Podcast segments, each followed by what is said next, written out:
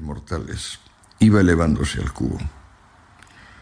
Luego aparecerían los primeros sustitutos del quimismo prohibido, que se llamaron genéricamente drogas de diseño, designer drugs, pues su punto de partida había sido imitar originales progresivamente caros y difíciles de conseguir. Experimenté también con esos sucedáneos, siguiendo la pauta originalmente trazada Quiere investigar las sustancias psicoactivas como fuente de conocimiento, que se extendió luego a medida que la experiencia iba rindiendo sus frutos. Para ser exactos, he continuado haciéndolo hasta el presente. Con el paso de las décadas, se me hizo manifiesto que la diferencia entre toxicómanos y toxicólogos, ignorantes maníacos y personas razonables, dependía de asumir la libertad y la belleza como desafíos éticos. Ignoro si esa actitud o la confianza en la medicación de ella resultante explican que goce aún de buena salud a mis 74 años. Llevo más de 20, mejor dicho, llevo más de 40, sin acudir a consulta alguna, ni llamar al médico de cabecera, con el mismo peso y sin trastornos que exijan usar drogas psicoactivas. Las que empleo, salvo el tabaco, un vicio adquirido en la adolescencia cuando nadie lo llamaba droga, obedecen a un acuerdo de voluntad e intelecto que unas veces pide fiesta, otras concentración laboral y otras reparador descanso. Esas circunstancias, en contraste con la victimación de tantos otros, son el principal acicate para redactar lo que he ido aprendiendo.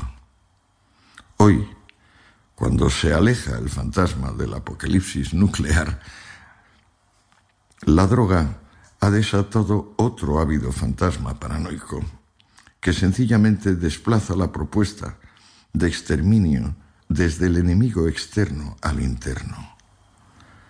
Tras milenios de emplearse para aliviar miserias y odios, algunos psicofármacos sirven actualmente para oponer al vecino contra el vecino, al hermano contra el hermano, a los hijos contra sus progenitores y a los progenitores contra sus hijos. La prensa refiere casos crecientes de niños que, aleccionados por la televisión, denuncian a sus padres por crímenes como cultivar unas macetas de marihuana, para caer luego en la desolación del huérfano cuando ellos son encarcelados. Hace poco una californiana acuchilló a su hija de 17 años porque usaba cocaína. Según la noticia que tomó textualmente del Los Angeles Times, la madre fue hallada meciendo el cadáver que tenía el cuchillo aún clavado en el pecho. Lo siento, lo siento. Te amo, no te mueras. No te mueras, repetía sollozando.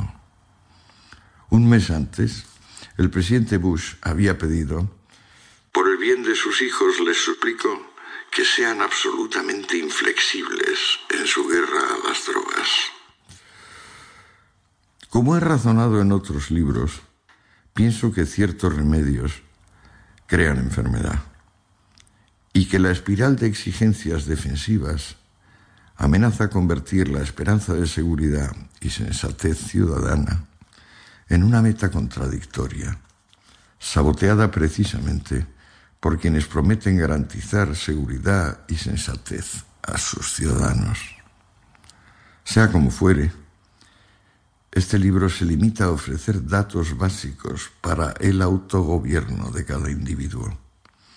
Apuesta por la ilustración farmacológica frente a la barbarie, considerando que la objetividad es el mejor estímulo para una conducta racional. Como dijo cierto sabio, la verdad se defiende sola. Únicamente el embuste necesita apoyos del gobierno.